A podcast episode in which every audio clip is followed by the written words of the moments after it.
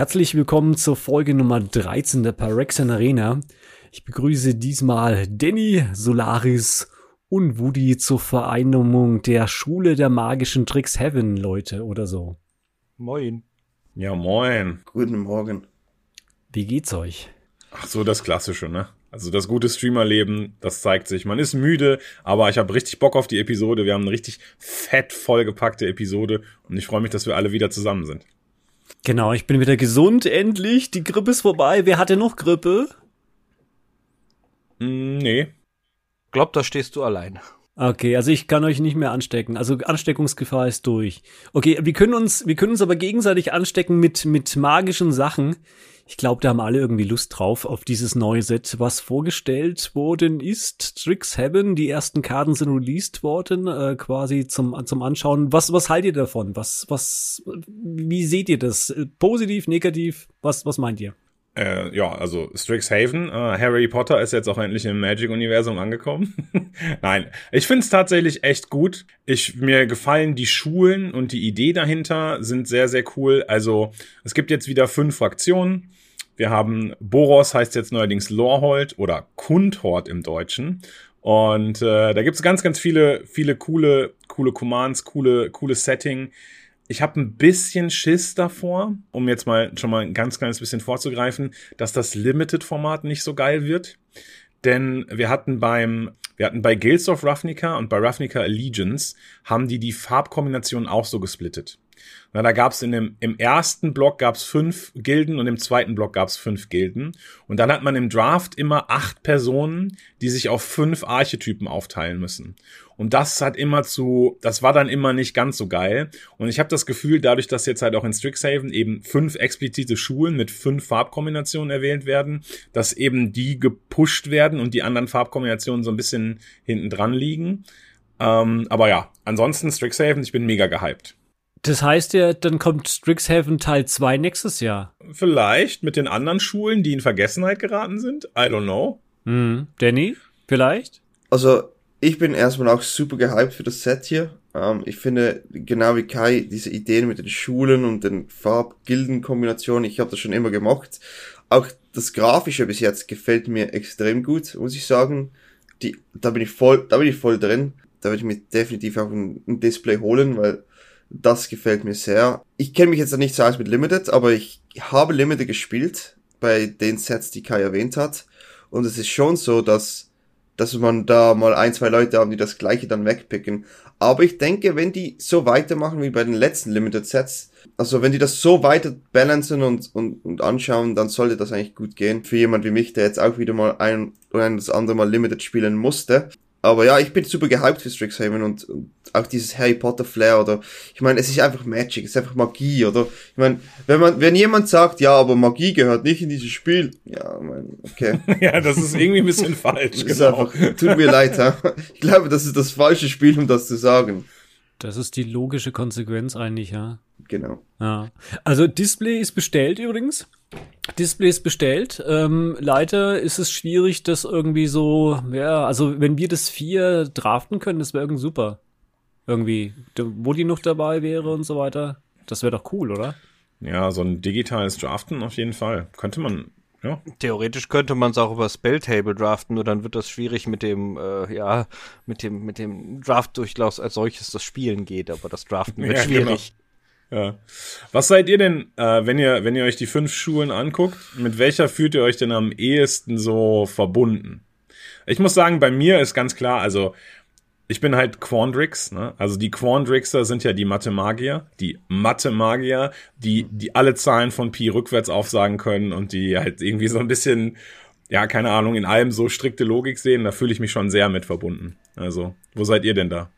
Ich bin da eindeutig bei den Farbkombis, die ich selber sonst so gerne spiele, das wäre in dem Fall Lawhold und äh, Silver Quill. Ah, okay.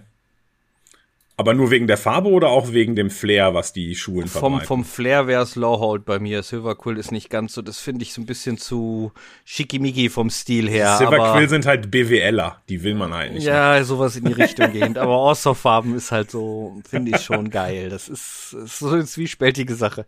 Ist interessant, ja. Also ich wäre, ich wäre Quandrix oder Prismari. Als ein Blue Mage sind das halt definitiv die zwei.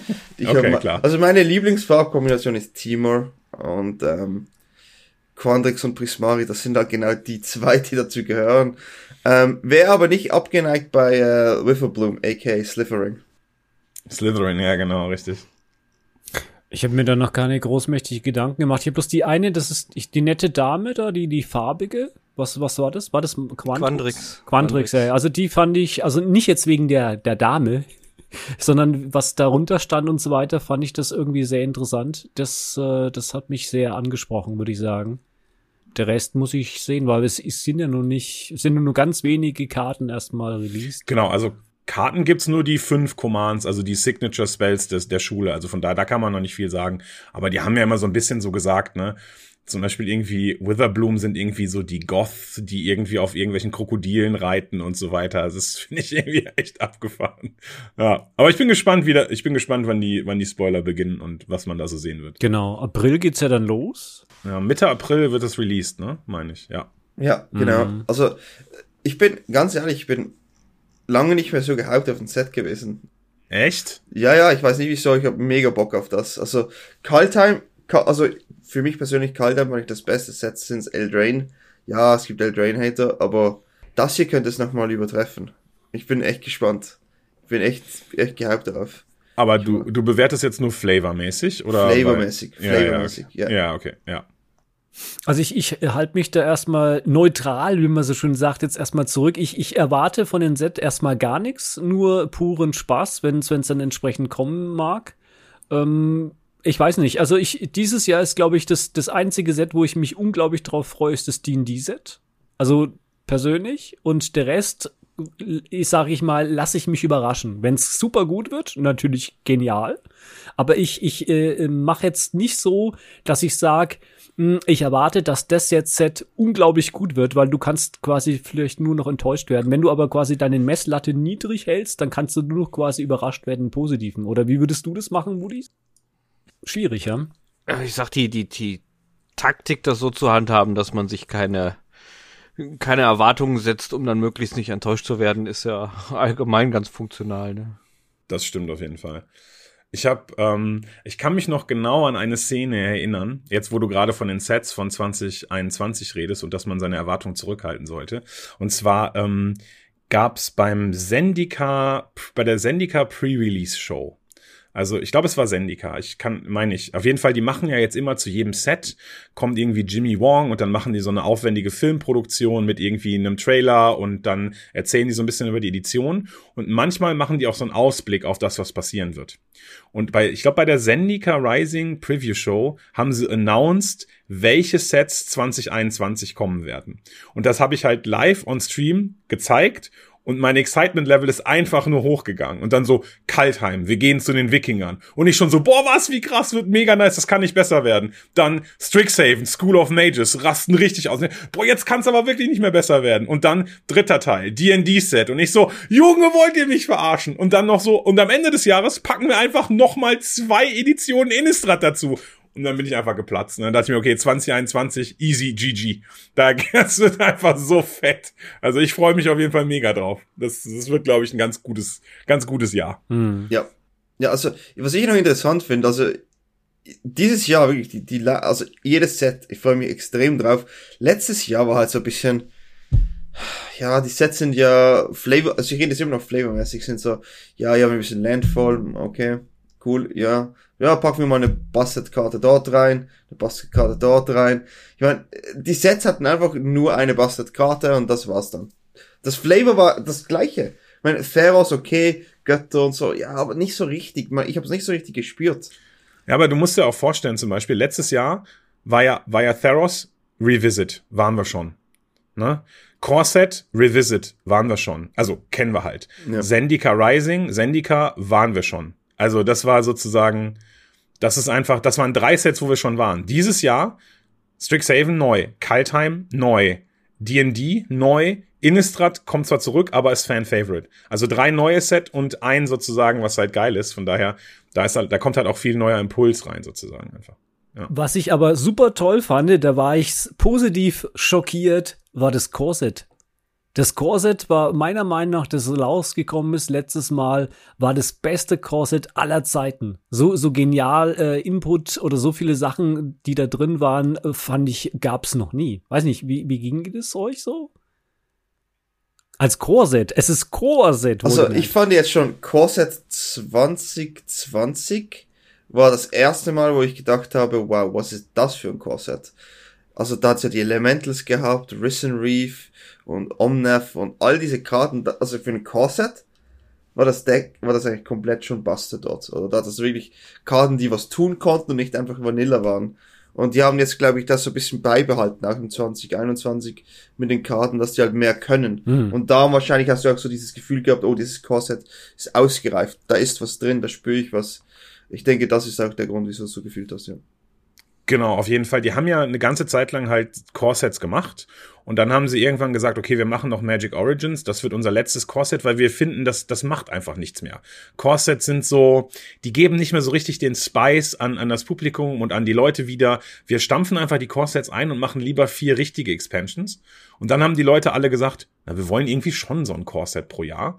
Und dann haben sich die, haben sich, okay, dann machen wir ein Core-Set, aber dann machen wir es nice. Und ich finde tatsächlich, die paar Jahre, wo sie Pause gemacht haben, haben sie dann wirklich genutzt, um gute, ja, 2019 war noch so, geht so, fand ich, aber 2020, genau wie Danny gesagt hat mit den Elementals, oder 2021, Elder Gargaroth, Baneslayer Angel, super gutes Limited-Format auch. Schöne Archetypen, schwarz-weiß Live-Gain und so weiter. Das war, da war auch schon so, also es war jetzt nicht so komplex wie Kaltheim zum Beispiel, aber auf jeden Fall ein krass, krasses Upgrade zu zum Beispiel M14 oder sowas, was einfach super ridiculous war. Das war einfach, ja. Aber ein Core-Set müssen sie ja auch jetzt äh, nicht so ridiculous machen wie einen, wie einen, einen Set. Also das ist ja schon richtig. Andererseits nee, nee, klar. Andererseits muss ich auch sagen, die, die Core-Sets haben mittlerweile einen Charakter erreicht, wo man sagen kann, die kann man durchaus kompetitiv gut gebrauchen, was halt vorher war es eher Füllmasse um es da zu haben irgendwie oder ganz am Anfang des Sets einfach ein paar neue Karten reinzumischen genau. etc. pp. Aber mittlerweile haben die ja echt einen langanhaltenden Kompetitivcharakter mit vielen Karten im Core-Set. Genau.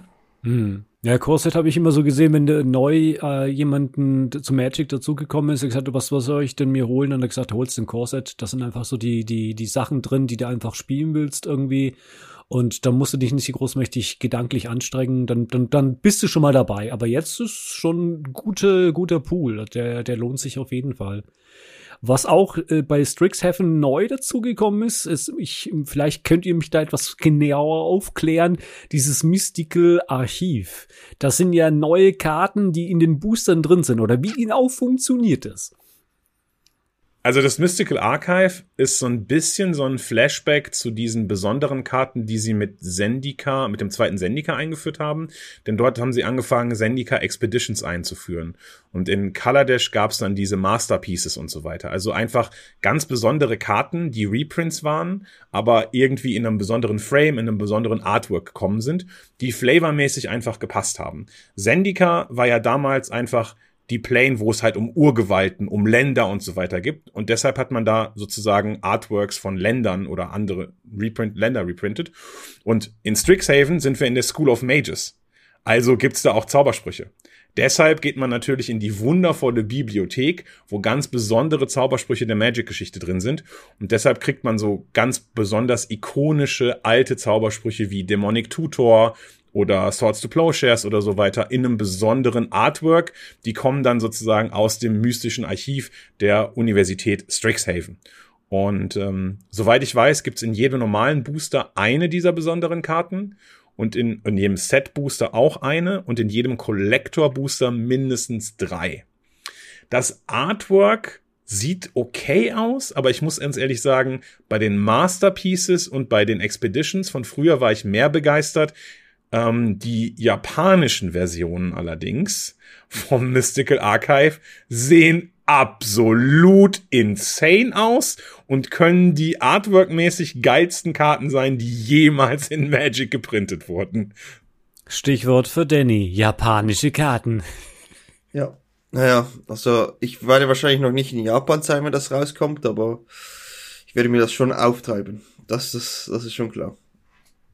Hast du dir die mal genauer angeschaut? Also die schauen, ich weiß nicht, das ist so eine Also ich, ich Gehirnexplosion. möchte sie, ich, ganz ehrlich, ich bin jetzt richtig grippelig, die anzuschauen, weil ich die noch nicht angeschaut habe und ich möchte nicht rumklicken.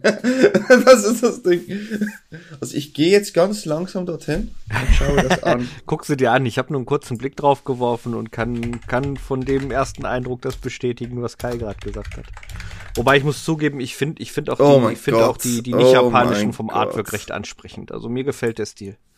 Danny lau lauter. Oh mein Gott, er, er, ist, er ist schockiert. Ganz ehrlich, das Opt ist einfach. Er ist optisch super. Ja. Das Opt ist einfach. Das Oh ist grandios einfach. Live Reaction, by the way, Leute. Live Reaction. What? Ja gut, also wenn, wenn jemand mir sagt, ne, dass die Art scheiße ist, dann ist er auf der schwarzen Dann hat er keine, keine Ahnung. What the hell? Okay, das ist echt. Weißt du, weißt du, weißt du, was das mich ein bisschen erinnert? Das ist so eine Mischung zwischen alter ähm, Holzschnittart, Kunst von Hm. Japan, Ja, genau. mit, äh, mit den Farben und alles. Mega cool. Mega, mega cool. ja. Äh, liebe Zuhörer, das war kein Einspieler. Das war nicht getrickst. Das ist live. Das ist, das ist, das ist a real deal. Also glaubt uns, das ist der Hammer.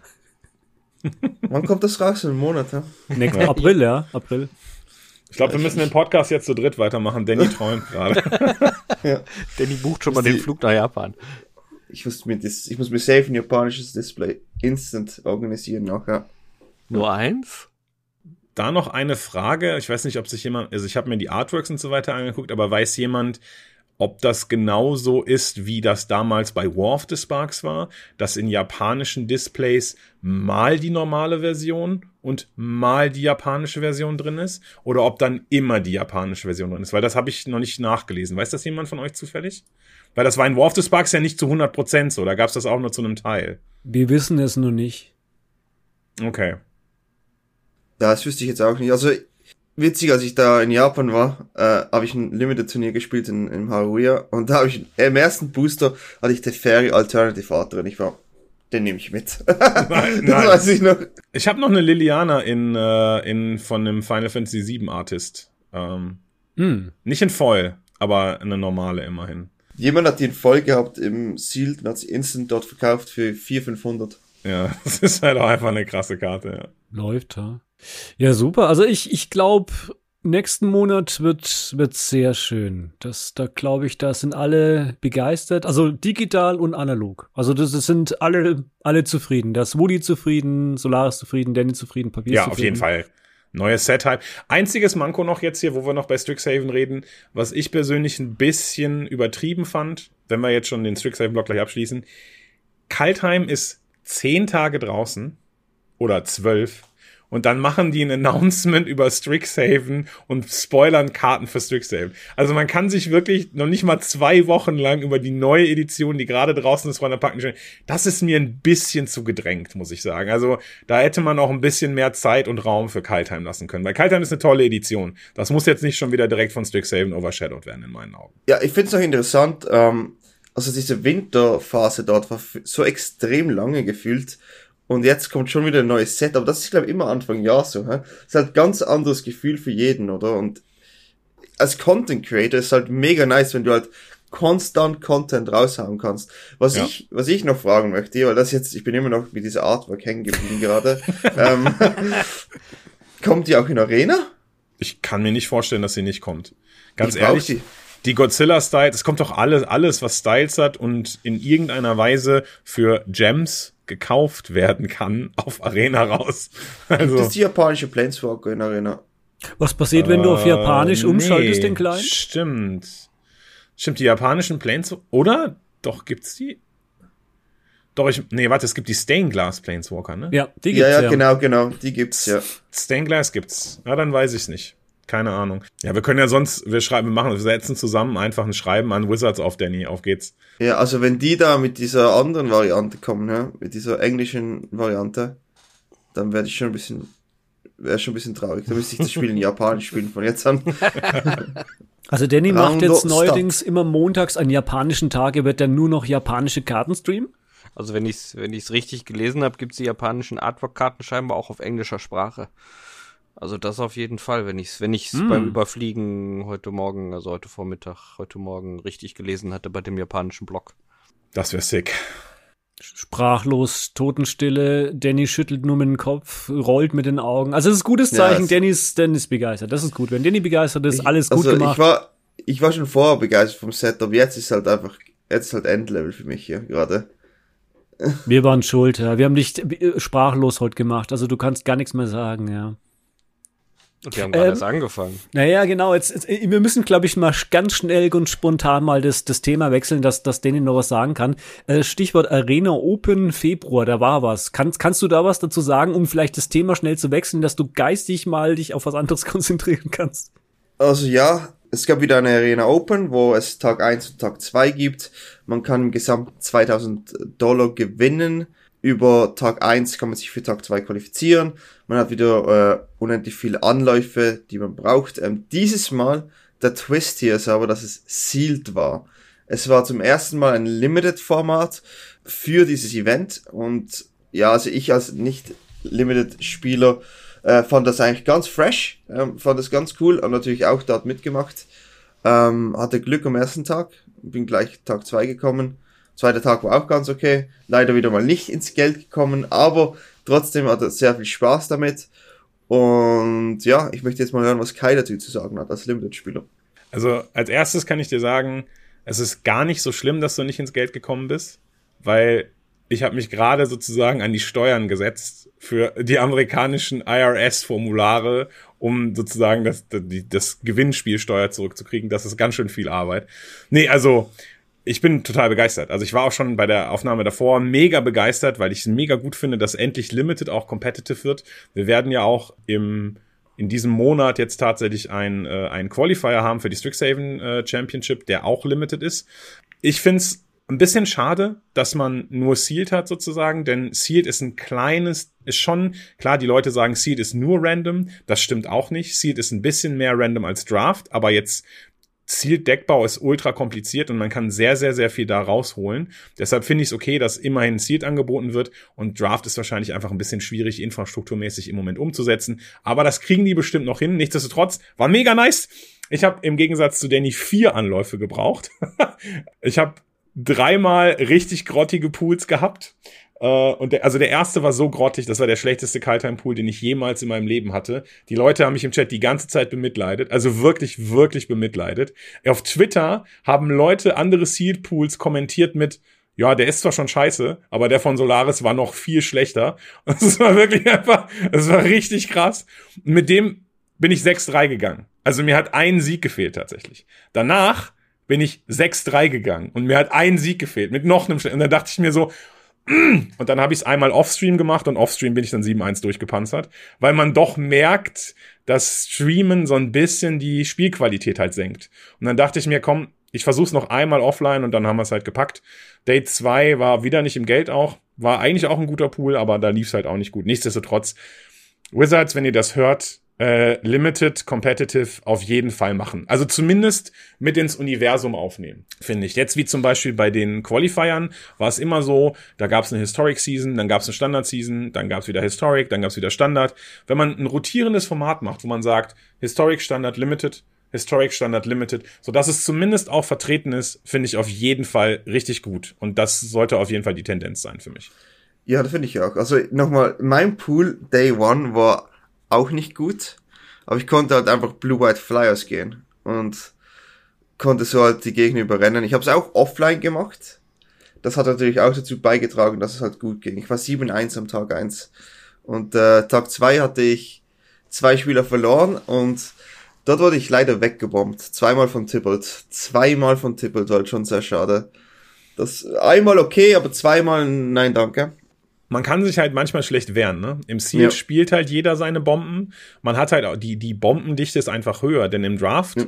werden ja nur drei, machst ja nur drei Booster auf sozusagen. Das heißt, du kannst maximal drei Bomben haben. Im Seed machst du sechs Booster auf. Und dann, wenn man, manchmal kann man sich einfach nicht gegen wehren. Dann kommt die Koma, dann kommt der T-Bite, dann kommt Ja, Starnheim genau. unleashed.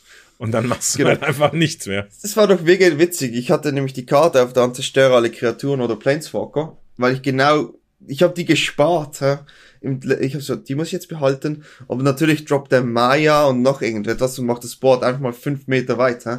Und dann möchte ich so, ja, äh, ja, beides nicht so toll, ne? das war halt ein bisschen blöd, aber. Moment, der Ja, hat Maya und T-Bite Also, de, das Deck, das hat hund- 100% war der in den 2000, hä? Also, das, mit dem Pool, da kannst du ja nicht, nicht sieben gewinnen. Also, aber oft ist ja so, im Magic, wenn, also ich kenne das jetzt auch langsam, da ich auch schon mit Limited gespielt habe, dass wenn du ein schlechtes Deck hast, wirst du gefühlt hä, mit schlechten Decks gematcht. Und dann gehst du irgendwie 7-0. Und wenn dann, wenn dein Deck halt komplett übertrieben ist, dann spielst du nur gegen Bomben. Jedes Spiel. Und denkst du, okay, ja gut. Machen die das tatsächlich? Also ich, ich weiß hätte, nicht. Ich habe gedacht, dass sie, es gibt doch diese, diesen Hidden Value, wo so ein, wo so ein, wo so ein Deckwert berechnet wird, ne? Den gibt's tatsächlich. Also wenn Leute irgendwie mit einem nicht Tier 1 Deck antreten, sondern hauptsächlich Commons haben und so weiter, dann werden, wird versucht, dass sie auch gegen ein Deck gematcht werden, was nicht so ganz so stark ist. Aber im Limited, meinst du, das gibt's da auch? Ich, ich, ich weiß, ich glaube nicht, aber es ist halt wahrscheinlich auch so das Gefühl, dass die Leute eben haben, wie kann ich mit dem so stark sein, wieso ist das so schlecht, das sollte nicht so sein. Genau. Ich denke, das kommt auch vom Gefühl her dort, ja. BIOS lässt grüßen, oder wie man der englische Begriff heißt. Aber mein Limit-Pool war unglaublich gut. Ich war sehr zufrieden. Die Taschentücher haben nicht ausgereicht, weil mein Limit-Pool war nur Taschentücher. Ich habe da, da ging es mir überhaupt nicht gut. Aber wie war es denn bei Bodi? Hast du mitgemacht oder Nein, nach wie vor nicht. Arena spiele ich immer noch nicht wirklich regelmäßig. nicht? Wird langsam Ui. Zeit, ja, wird langsam Zeit. leid. Ich, ich, ich muss auch langsam mal drüber nachdenken, weil irgendwie mit Echtkarten kann der doch noch eine Weile dauern. Ne? Ja, leider ja. ja. Also, ich muss ehrlich sagen, Limited und Kaltheim ist wirklich mega cool. Also, es macht auch wirklich Spaß. Ähm, ich wurde jetzt auch eingeladen in ein Limited-Turnier als Nicht-Limited-Spieler und bin dann, ja, in der zweiten Runde hatte ich dann so gegen jemanden gespielt, der heißt Ben Stark. Der ist da, ich glaube, in Limited-Kreisen noch relativ äh, bekannt. Na, er, er zählt zum erweiterten guten Spielerkreis, würde ich sagen. Also, es, er ist ja auch mein Teammate. Ähm, und ich habe ja auch mit ihm geschrieben über das vorher noch. Und dann äh, gleich in der zweiten Runde gegen ihn war halt ein bisschen, bisschen unlucky. Und ich war am selben Tisch mit Louis Scott Vargas, Ben Stark und noch weiteren. Ich, Ben Stark und Louis haben alle Boros geforst. Hä? Und da hatten wir einfach drei an einem Tisch, die Boros gespielt haben. Und wir alle kamen auch eine Runde weiter. Das ist schon mal, das ist schon mal das erste. Aber gegen Ben hatte ich dann Non-Games, also ich habe einfach nur geflattert. Zwei Karten Restländer gefühlt. Das gibt halt manchmal auch, das habe ich dann auch gelernt. Das halt, du bist also dort und denkst so, ja, ich hätte schon gerne dieses Spiel gespielt, aber da kannst du halt nichts machen. Aber Limited eine super Erfahrung und für jemanden wie mich, der halt nur mal so ab und zu alle Wochen draften gegangen ist, ist schon nice, dass man das halt einfach die ganze Zeit so zocken kann in der Arena und dann auch mehrere Turniere und ich glaube auch andere Streamer wurden ein bisschen angefeuert, jetzt mit dem Limited waren. Das stimmt. Ich, äh, eine, eine Sache noch, jetzt wo man das die ganze Zeit zocken kann, Stichwort alles zocken können. Ihr wisst, dass jetzt der Strixhaven Qualifier im Sealed stattfindet. Und wisst ihr, welches Format gerade nicht legal ist auf Arena, beziehungsweise nicht angeboten wird? Kaltheim Sealed. also die machen jetzt tatsächlich ein Turnier, was relativ wichtig ist, denn man kann sich für die nächste Proto qualifizieren, man kann aber auf Arena nicht dafür trainieren, weil sie Sealed nicht drin haben. So, was? Läuft, läuft, ja. Ja, und darum sind die meisten Streamer jetzt einfach am Draften, aber es ist halt immer noch was ganz anderes. Die Value der Karten sind halt komplett anders. Ein Counter spielst du mal im Draft nicht, aber halt im Sealed kannst du easy einen Counter spielen, oder? Da spielst du alle Counter, weil du alle Bomben handeln musst. Ja, ja. Genau, ja. es ist halt komplett anders. Und ich bin jetzt gespannt halt, wie das so einen Einfluss haben wird. Das, ich bin auch, ich bin mir auch nicht sicher, ob die das extra gemacht haben oder ob das ein Oversight war. Vielleicht denken die jetzt, okay, man kann Sealed vielleicht noch auf Magic Online spielen. Wir wollen, dass Magic Online ein bisschen angefeuert wird. Geht mal alle rüber. Aber das macht ja keiner. Also ich müsste, wie gesagt, ja, mein Windows 95 ist nicht mehr aktiv. Das kann ich nicht mehr installieren. Das Ganze. Äh, Woody, äh, sollen wir jetzt das Geheimnis den beiden erklären, wie das quasi eigentlich ursprünglich war, oder sollen wir es für uns behalten? Ne? Du, ich weiß nicht. Gute Frage, mach was draus. Nee, wir sagen das nicht, sonst, sonst, sonst kommen die noch zu Magic Online. Nee, nee, das geht gar nicht. Das geht gar nicht. Nee, dann hätte ich ja Gegenspieler, die was leisten können, das wäre nicht. Ja, das, das geht gar nicht. Das geht nicht. Ähm, wir haben da noch, äh, was, was war? Da gibt's ja noch dieses Magic Online Champion Showcase Season Gedöns. Da gibt's auch noch was. Und, und Februar Kaltheim League, die zwei Sachen. K könnt ihr da noch was dazu sagen, wenn wir schon in diesem Bereich unterwegs sind. Die Kaltheim League war ja da wieder diese MPL und Rivals League. Wo ich natürlich sagen muss, die Standard Meta ist halt einfach wirklich unglaublich gut. Also du hast halt einfach noch nie so eine Meta gehabt, wo du halt einfach 12 bis 14 Decks spielen kannst. Du kannst halt einfach 12 bis 14 Decks spielen, die alle relativ gut sind. Es gibt natürlich Decks, die vielleicht ein bisschen mehr daraus stechen als andere, aber du kannst auch die Tier 2 Decks ohne Probleme spielen. Finde ich unglaublich. Ich habe jetzt nicht alle Spiele verfolgt. Ein paar habe ich geschaut, vielleicht weiß da Kai mehr, aber ja. Den, also generell zu, den, zu dem, zu dem League Weekend nochmal, ich finde das super gut, dass das, dass das stattfindet. Ich finde das Timing immer ein bisschen schwierig, weil das läuft immer irgendwie parallel zu anderen Events, so dass viele Leute auch andere Sachen streamen oder halt, keine Ahnung, mal mit anderen Sachen beschäftigt ist. Aber ich finde es gut, dass das so ein hohes, äh, so eine hohe Zahl an Spielen ist. Weil diesmal kriegt man am Ende wirklich raus, wer besser ist. Die spielen irgendwie, keine Ahnung, 60, 70 Milliarden Spiele gegeneinander und irgendwann zeigt sich dann halt doch, wer stärker ist und wer vielleicht nicht in die Liga reingehört. Das finde ich ganz gut. Aber, das mag sich vielleicht zeigen, aber manche Leute haben dann vielleicht doch auch ein bisschen Pech. Ähm, ich habe genau wie Danny leider nicht viele Spiele verfolgt. Das Einzige, was ich mitgekriegt habe, ist, dass Martin User äh, 0-11 gegangen ist an, dem, an diesem Wochenende. Der hat kein einziges Match gewonnen.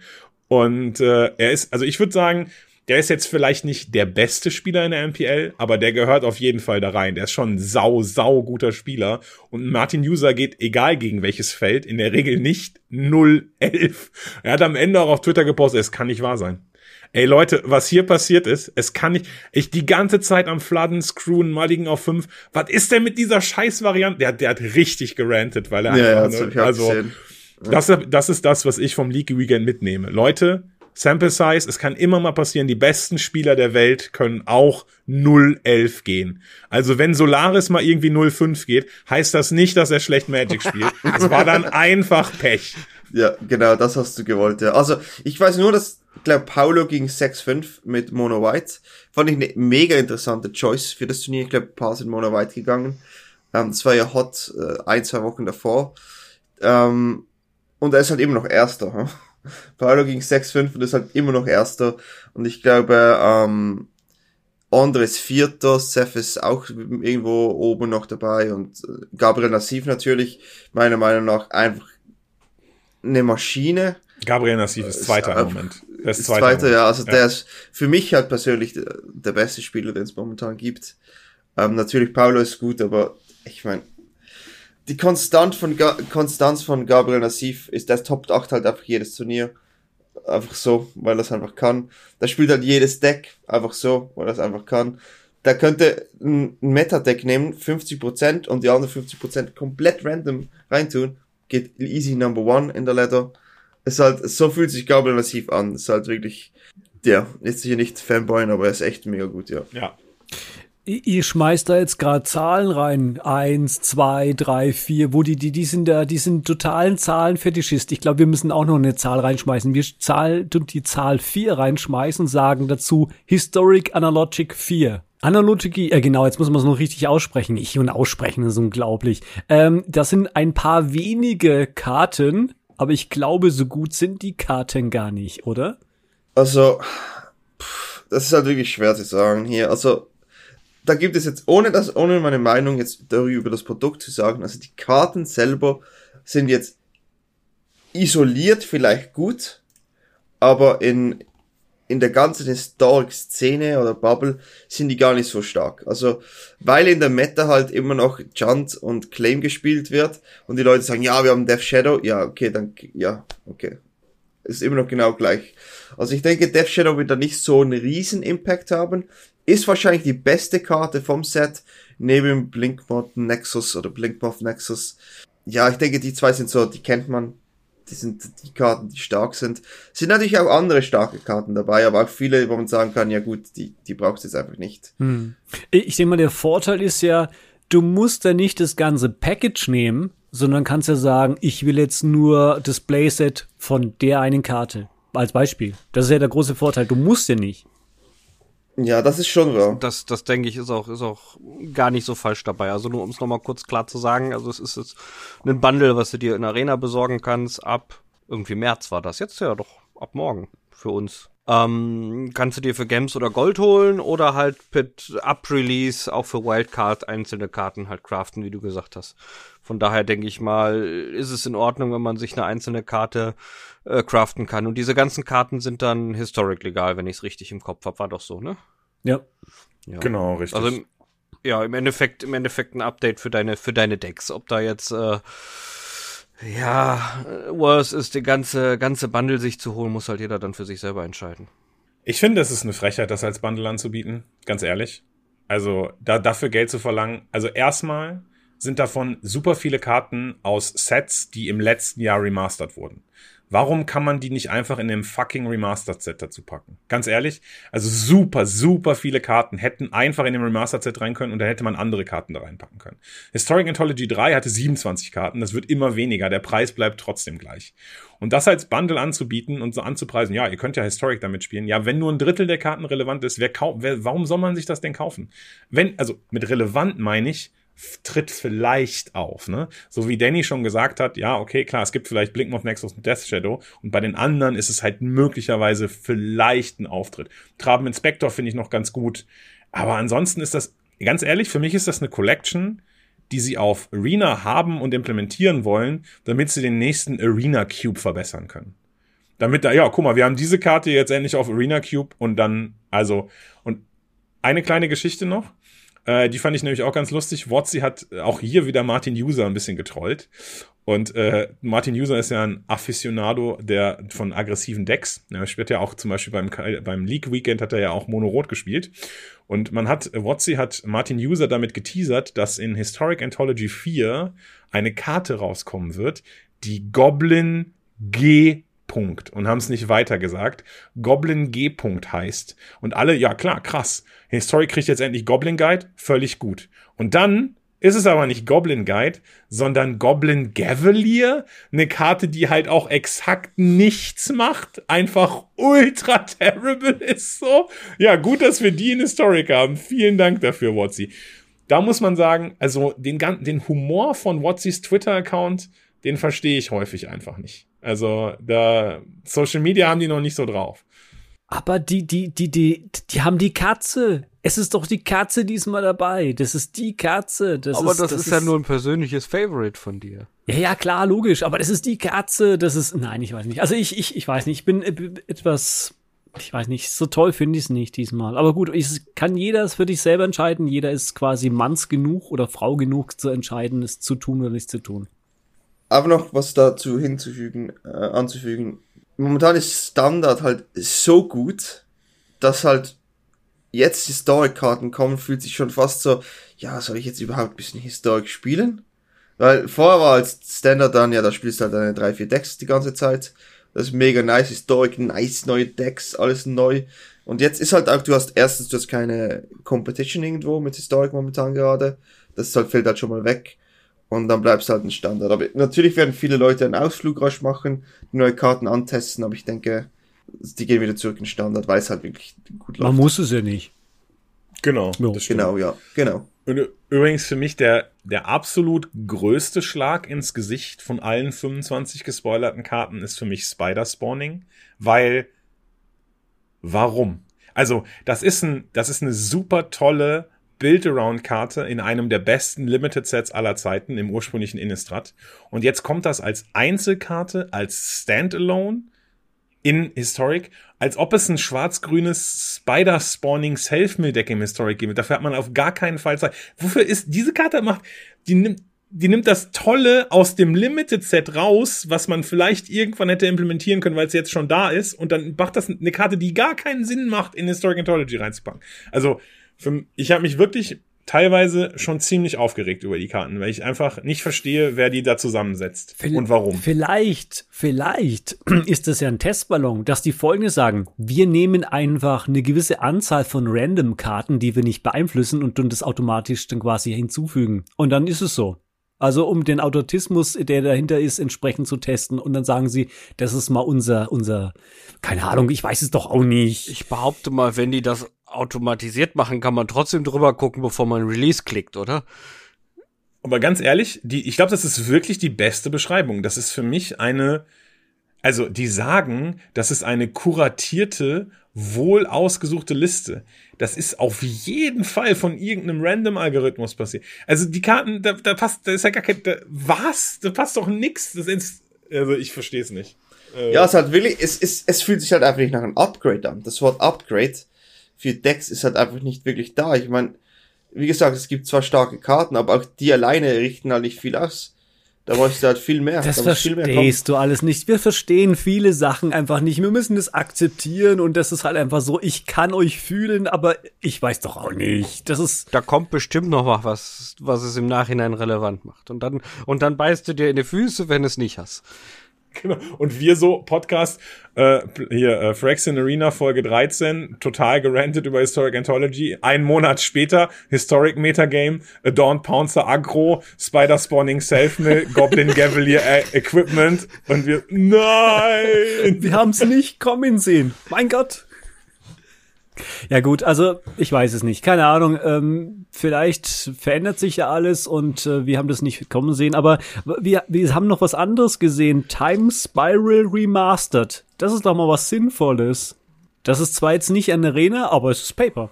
Ich habe ehrlich gesagt mich, mich noch nicht wirklich damit beschäftigt, aber ich habe irgendwo auf Twitter einen Post gesehen von einem Restoration Angel in altem Artwork mit altem Border. Und dann dachte ich mir, egal was jetzt noch kommt, es ist einfach gut. Es ist, also, es ist, es muss gut sein. Dieser alte Frame sieht so nice aus auf vielen Karten. Restoration Engine einfach, mh. also, das ist mega nice. Ich glaube, das könnte ein Hit werden. Auf jeden Fall. Ist bereits von mir vorbestellt und machen wir im Stream dann auch netterweise auf Papierkarten. Also quasi, da gibt's dann wieder Karten zu gewinnen. Für alle, die denn quasi auch mal Papierkarten in der Hand halten wollen. Das echte Ware. Ja, für alle, die sowas noch nicht haben zu Hause, Papierkarten sind Muss für Magic-Spieler, oder? Ob es spielst oder nicht und wenn du sie nur im Schrank hast. Oder an der Wand aufgehängt. Ah, er mischt, Solarisch mischt. Mein Gott. Das sind keine Pokémon-Karten, das sind ja echte Magic-Karten. Unglaublich. Ah, oh nee, den mag ich gar nicht. Weg damit. Der klaut immer andere Karten, ne? Nee. Ähm, ja gut, also Time Spiral Remastered, holst du dir ein Display, Danny? Ähm, das ist ja wirklich schon sehr lange her, als das Original da rauskam. Ja. Ähm, ja, ich, ich weiß nicht so recht. Bin ein bisschen hin und her. Also, ich mag die alten Karten schon sehr, sind auch sehr powerful meistens. Oder entweder sind sie mega powerful oder super vanilla. Das ist so ein bisschen das Ding mit den alten Karten. Aber ich glaube, ich werde mir noch kein Display holen. Aber ich werde es, wenn es ein Limit oder irgendwas gibt dazu, werde ich sicher auch zocken, ja. Weil das Schöne ist ja, ich weiß nicht, wie man das verstehen soll. Ist das jetzt die Zukunft? Sie haben ja da in der Time Spirit äh, Remastered, haben sie eine, diese Launch Party, digital quasi, announced. Du kannst jetzt über Spelltable, über den Beta-Account, den ja quasi Wizard of the Coast gekauft hat. Also Spelltable war ja vorher nicht Wizard of the Coast. Das ist ja quasi eingekauftes Tool für jemanden, das programmiert hat.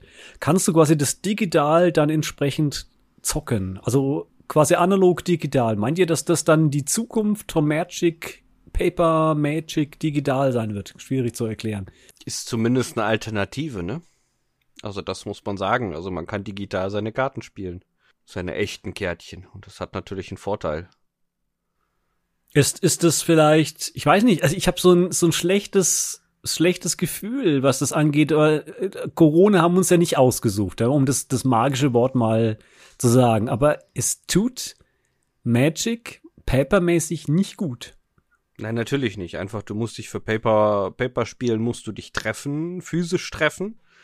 Na, das ist, ist äh, einfach momentan allein schon von den gesetzlichen Vorgaben nicht möglich. Logischerweise betrifft es dann entsprechend alles an, an, an Echtkartenspiel, das ist klar. Andererseits glaube ich jetzt nicht, dass der Spelltable, Spelltable als, als ja, dauerhafte Lösung für das gilt. Ich denke, der Spelltable klappt, wenn man Leute hat, mit denen man gerne mal seine Runden spielt die man auch vom Paper Magic vielleicht kennt, die dann weiter weg sind, um nicht jedes Mal eine hohe Anreise zu haben oder ähnliches. Aber dieses böse Corona geht ja auch vorbei, da bin ich relativ sicher. Und ich glaube nicht, dass das dann noch relevant ist, weil dann kannst du ja einfach ganz normal wieder in deinen Store gehen, wohin auch immer, und deine Karten schmeißen. Hm. Ich weiß nicht, wie das bei euch ist. Ich finde halt Magic, entweder spielst du das wirklich mit den Karten in echt mit Leuten oder halt online in einem Videogame. Hm. Aber so dazwischen für mich persönlich, ich finde das gar nicht cool. Ich finde es nicht mal cool zu schauen eigentlich. Weil es, ich muss da schauen, was ist jetzt das? Und dann sieht das so aus und vor dir das zu haben. Und ich denke, ich kann verstehen, wieso man es vielleicht gut findet. Und ich kann, kann auch die Argumente dafür verstehen. Aber für mich ist es entweder das Spiel ist wirklich ganz als Videogame oder ganz in echt, aber dazwischen wäre für mich einfach komisch. Ich bin exakt der gleichen Meinung. Also für mich ist es genau das gleiche. Das Feeling, gegenüber zu sitzen, irgendwie vielleicht den Gegner zu lesen, Haptik und so weiter, irgendwie da, das ist, das ist halt für mich real life und irgendwie convenient von zu Hause alleine am Rechner zu sitzen und so weiter und das einfach nur am Programm machen zu müssen, nicht zu schaffeln und so weiter, ist für mich dann halt eben die andere Erfahrung, die Vorteile hat. Einfach aus Convenience-Geschichten und wenn, wenn sozusagen es gerade nicht möglich ist, also wenn man jetzt dienstags Nacht um zwei Uhr vielleicht noch einen Draft spielen möchte, dann kann man das online, aber schlecht offline machen. Also man hat sehr viel Möglichkeiten, das zu tun, aber was dazwischen zu machen, für mich auch nur Aufwand. Irgendwie Videokamera richtig einstellen, dann habe ich die hier vor mir stehen und dann rede ich mit Leuten über Discord, bin eigentlich an meinem Rechner und mache irgendwelche Dinge. Also für mich ist das, für mich ist das auch nicht geil. Also vielleicht kann man das ich weiß nicht, wie gut Spelltable in der Zwischenzeit ist. Vielleicht ist das auch sowas, wo schon so eine Art Cardboard Live Overlay drauf ja, ist, ja, wo man dann einfach sozusagen genau super gut erkennen kann, was da ist und so. Das kann alles schon sein, aber das verändert nicht das, dass ich lieber dann wirklich Real Life spielen würde. Also ich, ich kann da auch eigentlich Dannys Meinung voll und ganz unterschreiben, also wenn es nach mir geht. Die Sache ist, du hast entweder hast du etwas, was du als Zuschauer zum Beispiel digital guckst, dann ist definitiv Magic Online bevorzugt noch Magic Arena natürlich das imposantere, das, das, das, was du für die Optik guckst. Und äh, Magic Online guckst du für die Optik. Ja, nee, natürlich nicht, aber ich meine, ich meine, wo du, wo du ganz klar was erkennt bei Spell. Bei, Spell, bei, bei, bei Spelltable, bei Magic Online kannst du zumindest Kartentexte klar lesen und also Sachen. Und bei und so beim Spelltable hast du dann hast du zwar, du hast quasi so ein, du hast so ein, so ein Overlay, wo du die die Karten hovern kannst und so weiter, aber du das das ganze Bild ist halt nichts, was als als als ähm, ja, als optisches Highlight so gedacht ist. Und wenn du bei einem Echtkartenspiel sitzt oder zuschaust oder sonst was, hast du die Atmosphäre. Und die hast du, du hast, du hast bei Spelltable weder eine Atmosphäre übertragen, noch die entsprechende Optik. Also von daher, wenn du zu Hause sitzt und spielst, ist es einfach viel angenehmer und smarter, eins der fertigen Programme zu nehmen und nicht Spelltable. Und wenn du mit echten Karten spielen willst, macht es einfach keinen Sinn, dich physisch von den Leuten zu trennen. Mhm. Also von daher ist für mich Spelltable maximal eine Möglichkeit, in Sonderfällen, wie zum Beispiel während eines Lockdowns jetzt eine ganz praktische Sache, um nicht ganz drauf zu verzichten oder wenn du vielleicht eine Krankheit hast oder sonst irgendwas und trotzdem irgendwie spielen möchtest, aber niemals ein Ersatz oder eine, eine volle Lösung. Ich sehe das als, als Notlösung, wie du sagst. Also generell ist es so, äh, was, was die, die gewisse Leute bei, bei solchen Sachen nicht beachten, du hast einen Design Break. Du hast, das ist genauso wie du sagst, du liest ein Buch. Dann lese ich das Buch und hab äh, möchte da der nicht, dass da eine Werbung eingeblendet wird. Das hast du ja beim Buch nicht. Ja, du, du blätterst die Seiten und du hast nur die Buchstaben. Wenn ich jetzt beispielsweise online äh, bin äh, im Internet, dann habe ich halt meine Werbung. Die können dann eingeblendet werden. Ich weiß es, weil es komplett digital ist. Wenn du jetzt quasi ein Kartenspiel hast, was quasi analog ist, dann bin ich quasi in dieser Bubble analog mit den entsprechenden Leuten.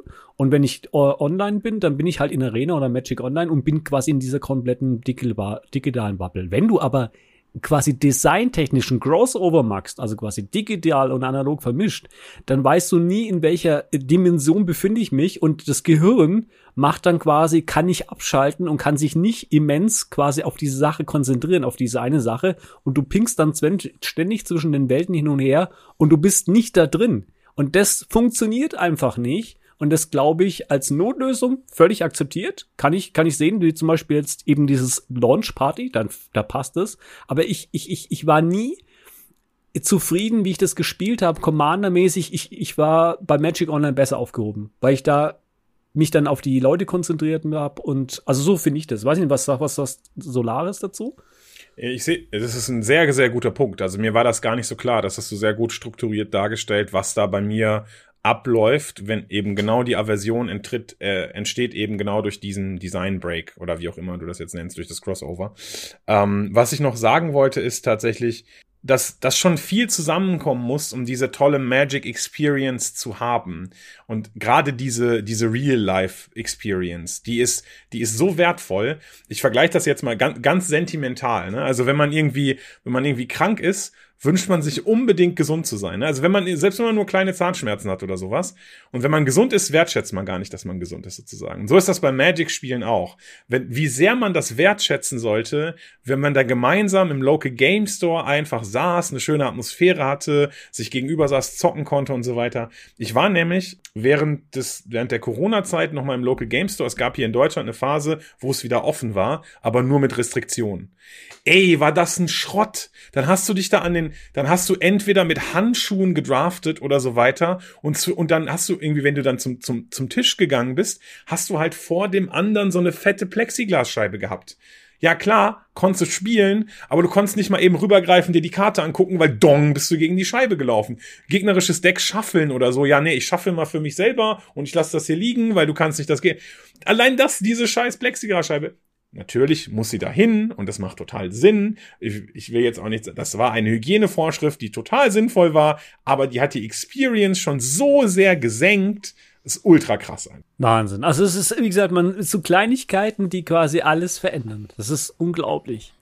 Ja. Es gibt aber auch kleine, große Sachen, die vielleicht alles irgendwie so verändern könnten. Denn nämlich Wizard of the Coast hat nämlich was announced, ein, ein Magic-Universum, was, wie, wie nennen wir es möchte, das quasi noch mehr sein möchte.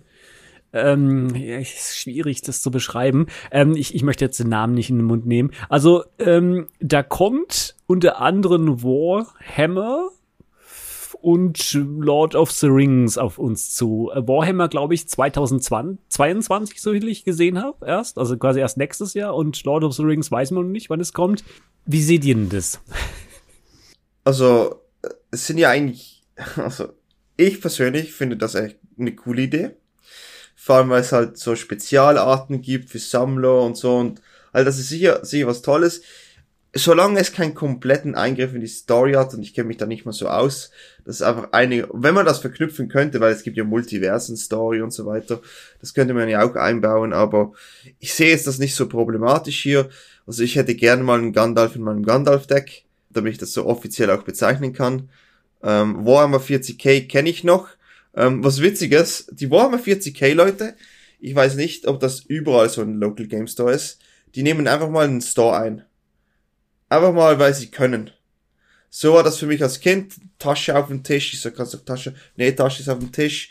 Äh, so waren die äh, Warhammer 40k Leute. Kleine Abneigung gegen sowas, aber die Art und wie es war, fand ich eigentlich auch immer ganz cool. Ist ein bisschen zu basic vielleicht mm. für Magic. So, Lord of the Rings kommt noch näher ran mit der Fantasy, oder? Ähm, aber wenn da so ein Space Marine oder die Chaos Lords oder was auch immer, ja, äh, ist schwer, ist schwer. Schwer, sehr schwer. Wird das, wird das denn wie bei Strixhaven eine Anlehnung an eine Sache oder wird das ein klares Franchise? Haben Sie da sowas gesagt? Also, so viel ich's verstanden habe, wird es keine.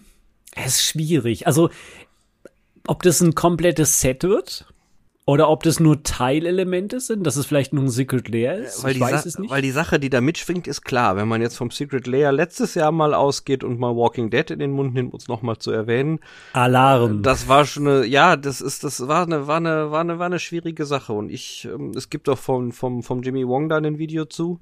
Hm. Ich glaube, das können wir in die Shownotes mit aufnehmen. Der ganz klar ein Statement dazu macht. Äh, und natürlich geht es bei einer Firma auch immer um, um monetäre Dinge. Das ist auch außer Frage. Da braucht man gar nicht drüber nachdenken. Und erschreckenderweise ist das Walking Dead Secret Lair das bestverkaufteste ever und hat auch die meisten Nicht-Magic-Spieler, die halt Walking Dead-Fans waren, zu Magic gezogen. Auch darüber braucht man nicht reden. Das sind alles faktische Daten, die man, die man, ne, gibt's nichts dran zu rütteln in der Sache. Die Sache ist allerdings diese, und äh, da bin ich definitiv nicht der Meinung von Jimmy Wong oder, oder vielleicht sogar von Wizards, weiß ich jetzt nicht, was da offiziell die Sache ist. Diese solche Franchise-Sachen immer zu einer Exklusivsache zu machen, dass die Leute gezwungen sind, auf dieses Franchise zurückzugreifen. Es gibt ja auch diverse Godzilla-Sachen. Fand ich persönlich, weil ich Godzilla mag, ganz geil. Du hattest aber wenn du keinen Bock drauf hattest, nie den Zwang, darauf irgendwie zurückzugreifen. Und das war halt auch das damalige Problem, was ich persönlich damit hatte, habe ich, glaube ich, in den damaligen Folgen dazu auch, auch, auch, auch klar gemacht, dass du halt gezwungen wirst, auf einen Franchise zurückzugreifen, was du eventuell persönlich so gar nicht leiden kannst oder nicht magst. Ich kann es voll und ganz verstehen, dass man mit Franchise arbeitet. Das ist, ist, ist nicht nur bei Magic so, das ist ja allgemein üblich. Und ähm, gerade für Sammel, sammelleidenschaftliche Menschen und Fanboys von diversen Sachen, Magic-Leute sind alle irgendwie Fanboys, braucht man nicht drüber reden, ist es eine absolut geile Sache. Aber wenn es halt, ja, inhaltstechnische Exklusivdinge sind, wo du gezwungen wirst, obwohl du mit diesem vielleicht Warhammer 40k, es gibt ja auch noch Fantasy, das wurde jetzt gar nicht erwähnt, aber mit Warhammer 40k zum Beispiel im Magic-Universum, weil es dir zu Science Fiction ist, gar nichts anfangen kannst und dann gezwungen bist, die teilweise zu spielen, weil vielleicht in deinem Format was davon Meta wird oder Meta relevant wird, dann finde ich es schon grenzwertig, nach wie vor. Mhm. Und da ist für mich vollkommen egal, ob ich Warhammer 40k, ich habe es früher immer gespielt, geil finde und ob ich Herr der Ringe, finde ich nach wie vor gut, gut finde. Das gehört sich einfach nicht. Also ich, ich wie ich das, wie das äh, announced wurde, bin ich innerlich explodiert. Dann habe ich gesagt, Papier, ruhig, ganz ruhig, nicht aufregen, gib dir Zeit. Ich habe mir mehrere Tage immer wieder überlegt, warum, weshalb, und ich bin zu, zu meinem persönlichen Ergebnis gekommen und habe gesagt, wenn mehr Leute Magic spielen, ist es cool, weil dadurch wächst Magic. Unabhängig davon. Ähm, ich mag Lord of the Rings. Coole Sache. Warhammer ist nicht mein persönliches Favorite, ist aber cool. Ich sag folgendes. Das, wie gesagt, das ist meine persönliche Meinung. Wenn sie das so machen, dass du quasi Frames hast, wie bei Godzilla, dass es quasi die, die Standardvariante gibt, die heißt dann halt von mir aus, keine Ahnung, Hümpel, Dümpel, sonst irgendwas, und dann gibt's halt Gandalf oder sowas. Und du kannst beides entsprechend kaufen dann kann ich persönlich da meinen Frieden mitmachen. Wenn es aber so gemacht wird bei Secret Lair, also wenn es ein Secret Lair, Lord of the Rings oder Warhammer äh, gibt, wo du quasi nur diese Karten drin hast und die gibt's nicht als alternative Variante, als, als Vanilla-Version, nennen wir es mal so, dann hätte ich damit ein Problem, weil du sind es vielleicht Karten, die du, die du spielen musst, weil die so unglaublich gut sind und dann hast du ein Problem. Dann ich will jetzt diese Karte vielleicht, keine Ahnung, ich Gandalf will ich jetzt vielleicht nicht in mein Deck drin haben, weil ich den vielleicht jetzt nicht mag. Ich mag ihn aber. Aber dann, dann habe ich, hätte ich damit ein Problem. Aber das andere ist, die Lösung aller, aller, aller Probleme steht ja auf jeder Magic-Karte drauf. Dreht euch mal die Magic-Karte um. Was steht auf der Magic-Karte hinten drauf? Da steht netterweise ein, ein komisches, ein komisches Wort drauf. Und dieses komische Wort sagt nämlich in der Originalfassung, dass das schon immer angedacht war. Also die wollten eigentlich äh, dieses dieses Mas diese Master-Serie als, als Hauptserie nehmen und dann Magic the Gathering wäre quasi ein Set oder so, wie man es möchte. Und dann können die in verschiedene Regionen gehen. Also es war schon immer angedacht, aber anscheinend hat sich das nie durchgesetzt, weil die alle gesagt haben, wir sind mit Magic zufrieden. Und das machen sie jetzt halt einfach. Also ich lasse mich überraschen. Ich bin nicht sauer deswegen, sondern wenn das so passiert, dass es für alle stimmt, dann könnte es vielleicht eine coole Sache werden. Oder sieht Solaris das komplett anders? Solaris ist auf jeden Fall schon mal der komplett falsche Ansprechpartner für sowas. nee? Also, das was ich. Aber du spielst doch Magic. Ich spiele Magic, das ist richtig. Aber ich habe ehrlich gesagt, ich, ich, ich habe nicht so eine ich, ich bin nicht so in, in Produkten, die außerhalb von standardlegalen Sets released werden drin. Also ich kenne mich halt dann aus, wenn Strixhaven kommt und ich habe mich ausgekannt, als Kaltheim rausgekommen ist, aber ob jetzt, wenn man mich on Stream fragt, Kai, hast du schon die neuen Challenger-Decks ausprobiert, dann weiß ich einfach nicht mal, was das ist. Also, oder hast du schon die Commander-Decks das ausprobiert oder kennst du schon Secret Layer Super Mega Drop 52 Artikel B und dann denke ich mir immer so, nee, ich kenne halt Kaltheim. Also für mich sind sozusagen die Karten, die im Standard Legal Sets rauskommen, die sind für mich halt so die höchste Priorität. Äh, ich habe mir gerade mal kurz, ich habe gerade mal kurz den Artikel überflogen. Die nennen das ja ganz grob Universes Beyond. Das bedeutet also jetzt, sie lassen halt mehr zu und möglicherweise eben andere Franchises. Und was sie auch gesagt haben, ist, dass das ähm, dass man das einzeln erkennen kann an so einem speziellen Stamp, an so einem spezieller Holofoil-Stamp, der auch schon im Secret Layer The Walking Dead dabei war. Und The Walking Dead begründet das. The Walking Dead ist sozusagen der Startpunkt, an dem man sozusagen in andere Franchises rübergegangen ist. Und das war auch nur ein Secret Layer Produkt. Was sie jetzt aber sagen ist, dass sich das möglicherweise ausbreiten könnte. Denn es gibt Warhammer 40k Commander Decks. Es wird auf Lord of the Rings Commander Decks geben. Das wird sich nicht mehr nur auf Secret Layer beschränken, sondern auch sonst weitergehen. Allerdings sagen sie, dass die niemals standardlegale Karten werden und niemals standardlegale Karten drucken werden, sondern dann eher so ein Sammlerding oder vielleicht mal ein Commander Deck oder sowas. Ich persönlich glaube, es ist okay. Also es hat so ein bisschen was vielleicht von, ja, wir schlachten jetzt noch dies und schlachten noch das aus. Aber genau wie du sagst, wenn dadurch mehr Leute zu Magic kommen und sich vielleicht mehr Leute für Magic interessieren, die dann, ach guck mal, das gibt's in Warhammer, was hat Magic denn sonst noch zu bieten und sozusagen durch die Hintertür zum eigentlichen Spiel kommen, ist das für mich vollkommen okay, solange das irgendwie das, was ich mache und die Integrität, die ich zeigen will durch Magic spielen, dadurch nicht verletzt wird. Also beim Stream, ich konzentriere mich halt auf Arena und versuche dann, ne, da nehme ich halt alles mit. Auf Arena gibt's Secret Layer, aber jetzt auch nicht so großartig, da ist das nicht so ein Thema. Wenn das alles weiterhin so läuft, dann bin ich damit einverstanden. Okay, dann kann dann so Little Pony endlich kommen. Mutti, super, ich bin begeistert. Ich bin begeistert. Ich sag mal so, die Frage ist ja halt auch immer bei sowas, wie es dann wirklich umgesetzt, wie Kai gerade sagt. Ne? Also zum einen hast du, hast du die Spieler, die auf ihre Formate begrenzt sind. Ähm, Kai ist es halt sehr viel auf standardlegale Dinge. Und dann ist halt die Frage, ob es, ob es dein Format überhaupt betrifft. Andererseits kann ich, kann ich nach wie vor voll nachvollziehen, dass sie, dass sie solche Franchise für Fanleute reinbringen wollen und äh, auch für die monetäre Sache und was ja auch irgendwie cool ist. Und wenn man an Dinge denkt wie Unstable, ich weiß nicht, ob es jemandem was sagt, das sind Fun-Formate, die es, die es gab. Da konntest du ganz normal deine Booster holen oder deine, ja, kompletten Boxen und hast dann Karten, die halt in keiner Form irgendwie legal sind, außer halt in einem Spaßformat. In dem Sinne kannst du beliebig kombinieren mit allen anderen Magic-Karten und äh, hast da auch ganz normale Länder drin, die auch nachher mit geilem Artwork ganz gut, ganz gut aussehen können für deine normalen Decks. Da sind sie ja auch legal, weil ein Basic-Land bleibt ein Basic-Land. ist nur das Bild da drauf, was sich unterscheidet. Für den Spaß, für die Leute, die Bock drauf haben, können die von mir aus alles machen, was sie wollen. Absolut in Ordnung. Jetzt bei 40k Commander Decks, da bin ich schon wieder ein bisschen kritischer. Andererseits wird es dann vielleicht auch wieder so spezielle Fähigkeiten haben, das Deck, dass du, dass du die Karten entweder in diesem Commander-Deck spielst oder größtenteils sowieso nicht gebrauchen kannst in, in einem normalen Underdeck, weil die, weil die einfach auf ganz andere Sachen zurückgreifen. Mir ist, mir ist gerade noch äh, eine Sache gekommen. Und zwar habe ich nicht so, also ich, ich habe Lord of the Rings gesehen, aber ich habe jetzt nicht so die mega Hype-Connection dazu, genauso wenig wie zu Warhammer 40k. Da ist meine, meine Anbindung eher so wie von Danny. Okay, das sind die Leute, die irgendwie 99 Prozent des, des Local Game Stores ausnutzen und so weiter. Aber ich habe mich gerade gefragt, ich als Magic-Spieler, wie würde ich reagieren, wenn mein persönliches absolutes fucking Lieblingsding zu Magic kommen würde. Und dann habe ich mich gerade gefragt, okay, was würde passieren, wenn jetzt Final Fantasy 7 oder irgendwie Final Fantasy 9 oder so, wenn die das zu Uni, zu, äh, keine Ahnung, Universes Beyond dazu packen würden oder so. Und ich glaube, ich würde einfach explodieren und es mega geil finden. Bedeutet also, okay, ich ziehe mich jetzt mal so ein bisschen in die, Abstra in die Abstraktion und sage, okay, ich bin halt nicht der Warhammer 40k und LOTR-Typ, aber wenn ich einer wäre und Magic spielen würde, würde ich vor Excitement, glaube ich, platzen. Und wenn jetzt, wenn jetzt Cloud Strife oder Eris oder so weiter und dann irgendwie, wäre schon nice. Also in gewisser Aber Form. ganz ehrlich, das hat auch mit der Art und Weise, wie sie es mit dem Godzilla-Set gemacht haben, funktioniert. Es waren halt alternative Dinge und die Godzilla-Leute sind abgegangen wie Sau. Logisch. Es ist dann, es ist dann ja, dein Fanboy. Ja, es ist dann halt dein Fanboy-Ding, wie du gerade sagst, ne? Ich meine, hätten die das gleiche nicht mit Godzilla gemacht, sondern mit Final Fantasy, hättest du es gefeiert.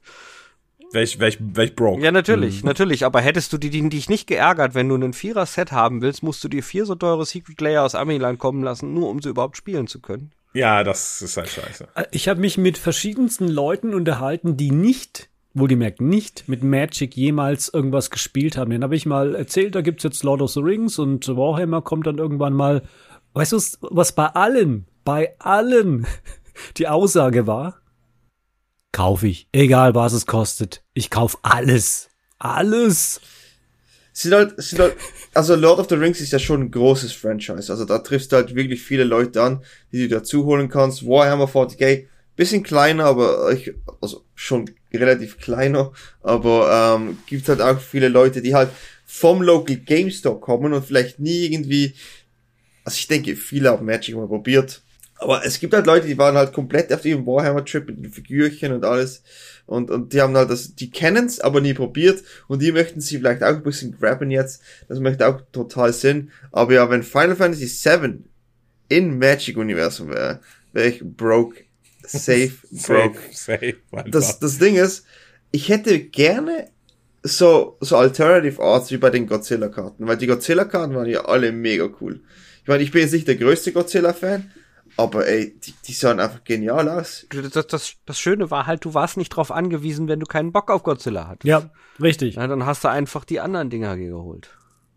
Ja, also ich, ich sag, genau. wenn es generische gibt und dann eben on top eben die, keine Ahnung, Lord of the Rings und so weiter und du die austauschen kannst und die kompatibel sind und der, der Inhalt der gleiche ist, bloß dass die anderen heißen, dann wäre ich, oh mein Gott, dann würde ich also sehr, sehr, sehr, sehr zufrieden. Wenn es so ausartet wie bei Secret Lair, dann vor allen Dingen wird es auf Dauer schwierig, wenn die es immer wieder so machen und viele Franchise bringen. Ne? Das ist, ich meine, ich meine, letztens noch erlebt in einem Commander-Spiel, da hat jemand eine Lucille hingelegt. Ne, das ist eine Walking Dead-Karte, aber es ist halt für einen Raktor-Stack, den Gegner zu zwingen, was zu sacken, ist halt einfach ein ziemlich geiles Artefakt. Und wenn du es spielen willst, musst du die Lucille wählen. Ja. Und das ist halt gut, digital ist es vielleicht nicht ganz so schwierig und gerade wenn es wirklich nur ein Baseballschläger ist und nicht äh, irgendein Filmcharakter, der dann auch artwork-technisch sich ziemlich unterscheidet. Ähm, ich weiß nicht, das ist, ich kann damit wenig anfangen. Das ist, das ist. Nochmal zu, zu Solaris, wenn er sagt, dass ähm, die werden das niemals in Standard printen. Äh, wie oft hat Wizard of the Coast jemals irgendwas geschrieben, was. Okay, ähm, anderes Thema.